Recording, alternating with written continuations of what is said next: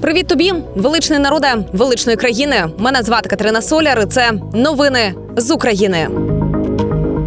Триває 497-ма доба нашого героїчного протистояння ворогу. Доба, яка наближає Україну до перемоги. Доба, яка розпочалася словами з пісні Дерафєєвої Вижили ми.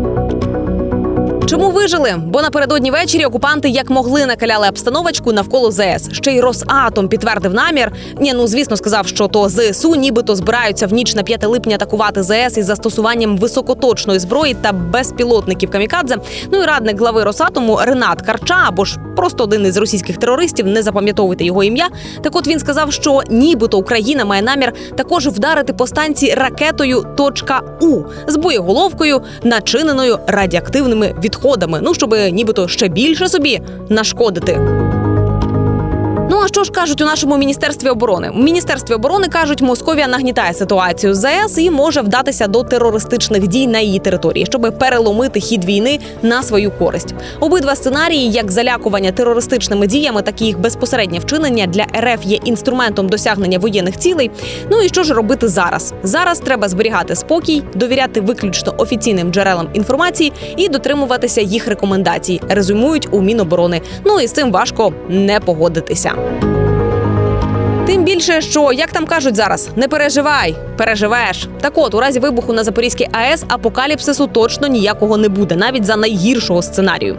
Про це заявив доктор фізико-математичних наук, колишній працівник інституту ядерних досліджень НАНУ Людвік Литвинський. Навіть каже, якщо вирветься все, що знаходиться всередині реакторів, найгірша ситуація буде все одно краще за те, що було внаслідок Чорнобильської аварії.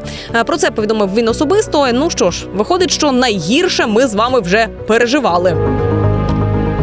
І станом на зараз Запорізька атомна працює в штатному режимі. Про це повідомляє компанія Енергоатом. А за даними Запорізької обласної військової адміністрації, значних переміщень живої сили і техніки окупантів не зафіксовано. Ситуація стабільна і радіаційний фон у 30-кілометровій зоні відповідає нормі.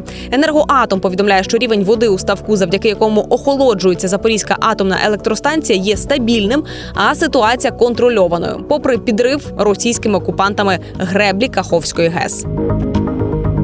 І знаєте, що при цьому цікавого, що мені здається, про ЗАЕС говорять всі, всі, окрім тих, хто дійсно мав би щось про це сказати. Я маю на увазі МАГАТЕ. Незважаючи на всі заяви в Україні, там кажуть 9 чи 10, глуха баба не чує, щоб Росія готувала якісь провокації на Запорізькій АЕС, та бути такого не може. І у своєму свіжому зведенні МАГАТЕ поки не повідомляє про будь-які погрози для станції. Ба більше того, кажуть, на ЗАЕС перебувають спостерігачі МАГАТЕ, на основі доповідей яких агентство потім формує зведення. І єдина тема сьогоднішнього зведення це відключення ліній електропередач станції. Цікаво, а ви на дах ходили? Бо за оперативною інформацією, там на зовнішній крівлі третього і четвертого енергоблоків ЗС розміщені сторонні предмети, схожі на вибухові пристрої. Ну їх підрив, звісно, не має пошкодити енергоблоки, але може створити картинку обстрілів з боку України. Ну і ще кілька слів, трохи знаєте так про майбутнє для нас і про минуле для окупантів. Про майбутнє для нас рішення саміту НАТО у Вільнюсі не розчарує українців. Це президент Литви Гітанас Ньюсєда про це заявив е, перед самітом НАТО у Вільнюсі і каже, там вдасться домовитися про такі зобов'язання перед Україною, які її точно не розчарують. При цьому він зазначив, що окремі держави приїдуть до Вільнюса із своїми додатковими пакетами підтримки.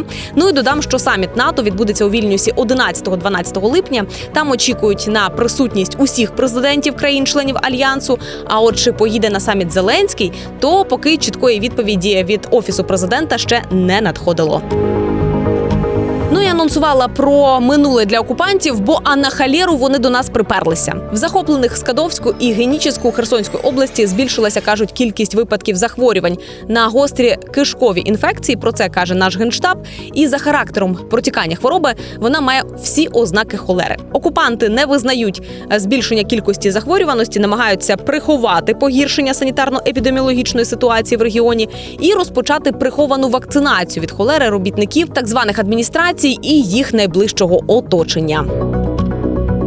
На цьому дякую кожному, хто не втратив силу духу, хто допомагає Україні словом, ділом і коштами, хто підтримує збройні сили України, і наближає нашу перемогу. Ми сильні, ми вільні, ми незламні, як Україна. З вами була Катерина Соляр. Слава Україні! Слава українським героям і смерть тим клятим ворогам нашим. Почуємось.